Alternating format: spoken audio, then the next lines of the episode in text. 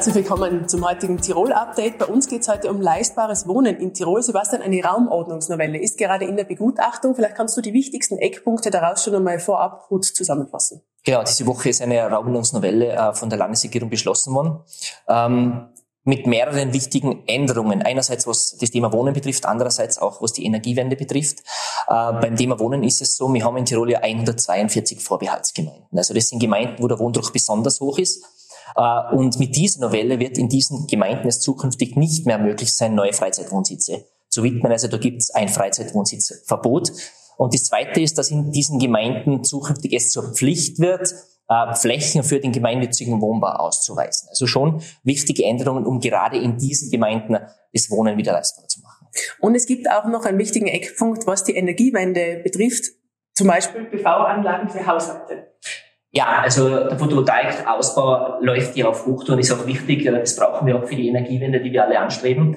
Äh, und derzeit ist es so, dass ähm, Photovoltaikanlagen äh, über 20 Quadratmeter Fläche eine äh, Bauanzeige brauchen. Also man muss äh, bei der Gemeinde eine entsprechende Bewilligung auch einholen.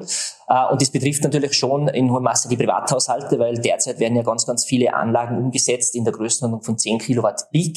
Und ähm, das sind eben ungefähr 50 Quadratmeter Fläche.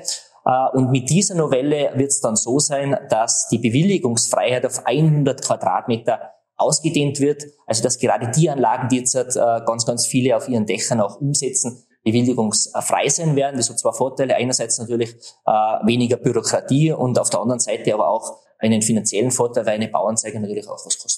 Also wesentliche Erleichterungen geplant, eben um Spekulationen bei Freizeitwohnsitzen zu verhindern für leistbares Wohnen und auch um die Energiewende noch schneller, noch einfacher und unbürokratischer zu schaffen.